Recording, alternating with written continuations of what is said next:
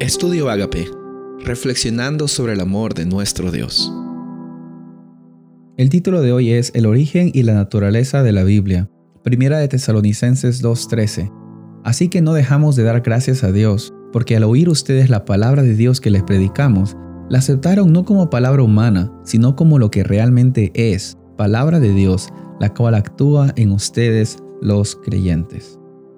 La forma en la cual tú consideras la Biblia define mucho la forma en la cual tú vives tu día a día, aunque no lo creas.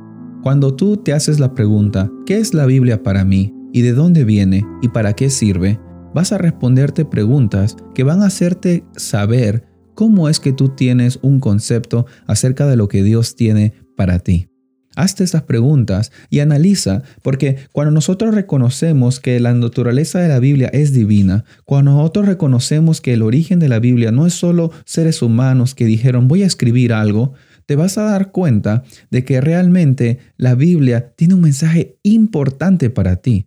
Si tú recibirías una carta de un rey o de un presidente, tú la leerías y sabrías la autoridad de esa carta y la tomarías en cuenta especialmente si ha sido escrita específicamente para ti.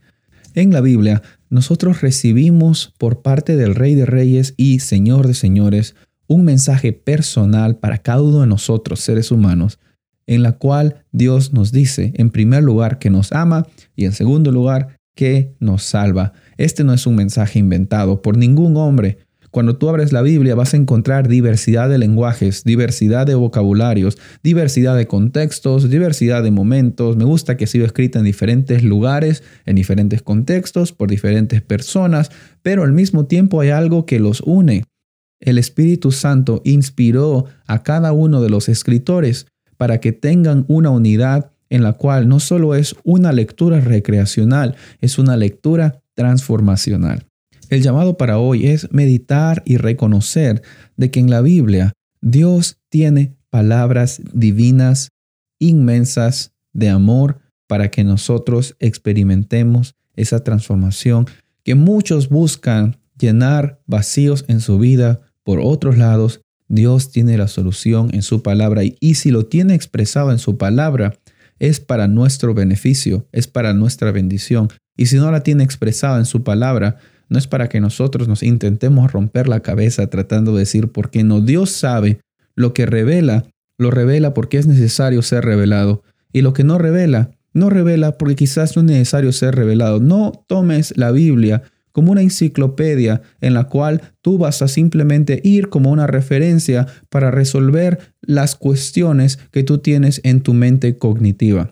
No, la Biblia no es una enciclopedia, sino es una narrativa en la cual nosotros podemos ver que hay diversidad de autores, de estilos, pero hay una historia grande en la cual vemos a un Dios, como ya les dije, que nos ama y que nos salva. Es necesario que nosotros encontremos esa conexión del origen de la Biblia como un origen divino, porque eso también va a dictar, como les dije, nuestro día a día.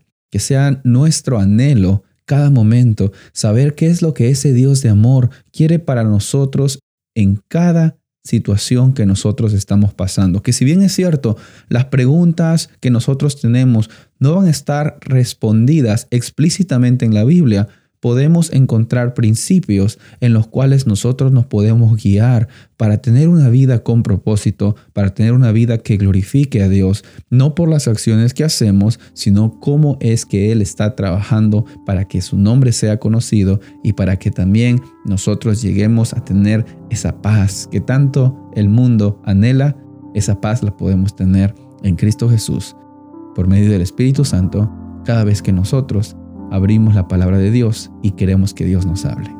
Soy el pastor Rubén Casabona y deseo que tengas un día bendecido.